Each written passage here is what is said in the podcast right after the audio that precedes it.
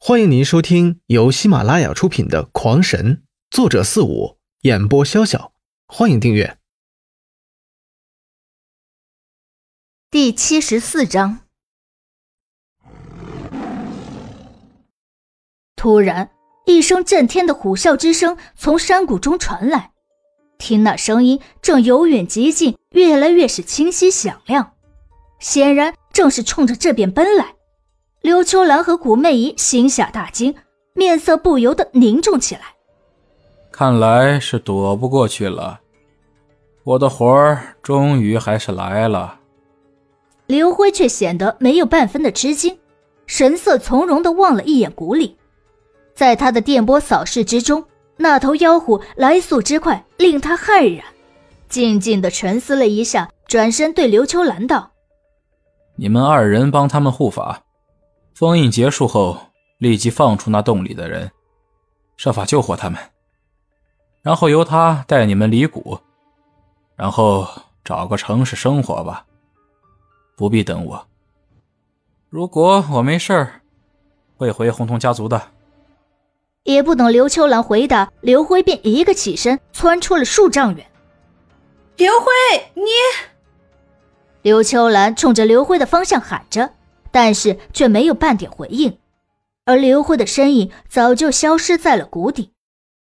封印的时间并不需要多长，仅一刻钟之后，古阳和古离便跳下了妖狼，他们一脸的兴奋之色，而且在他们二人的额头之上有着两个墨绿色的晶体。哎，刘辉呢？爹，刘辉他进谷去挡住那三阶妖兽了。他他怎么能挡得住三阶的灵兽？走，我们去帮忙去。不必了，他根本拦不住的。刘秋兰虽然比任何人都着急，但是她知道刘辉是为了什么，不就是为了大家都能活着出去吗？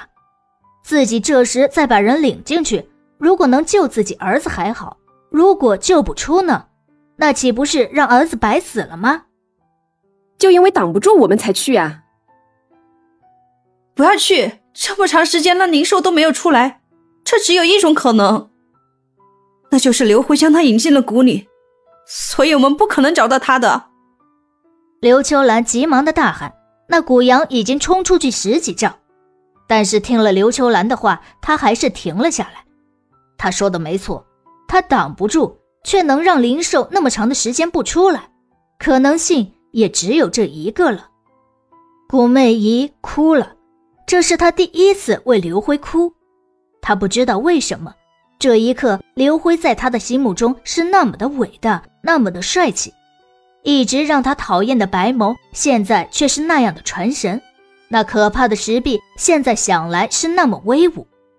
他边哭着，边来到被刘辉阻住的岩峰穴前，几拳便轰碎了门前的巨石，然后从那石穴之中拖出了三个人，三个迷晕了很久的人。是饿晕的，扛回去稍作调养就能活过来。略懂医术的刘秋兰根本不需要上前查看，便已经得出了结论。那洞口很小，人只能趴在里边，大小便根本无法完成。为了少去这样一个麻烦，他们也只能选择进食。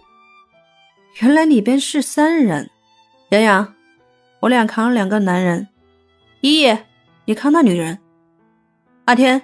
你处理一下这妖狼尸体。没了刘辉，刘秋兰成了领军人物，于是用无力的声音吩咐了大家一句，便扛起一个男人向洞口的方向走回。古家人也互相对视了一眼，流着泪也无语的开始工作，完全无视那三个人衣裤上的臭味。回到了洞中，所有人的情绪都是低落到了极点。以往嬉笑活泼的古媚姨也不再有往日的笑容，每天都沉默的在谷口望着那谷里，希望下一次刘辉便从那转弯处走出来。他无数次的在心里祈祷，不是祈求着，但是那谷口始终只是静静的，只有那山谷深处偶尔有灵兽的叫声传来。古媚姨只会炼丹。真正算是会一些治疗伤病之法的人，却是刘秋兰。此时虽然最伤心的是他，但是他却不得不去细心照料那三个昏迷不醒的人。在这三个人中，女人是唯一没有受伤的人，所以也是病情最轻的。而那两个男人皆是身受重伤，不仅身骨多处骨折，就连经脉也破损的极为严重。听众朋友们，本集已播讲完毕，请订阅专辑，下集更精彩。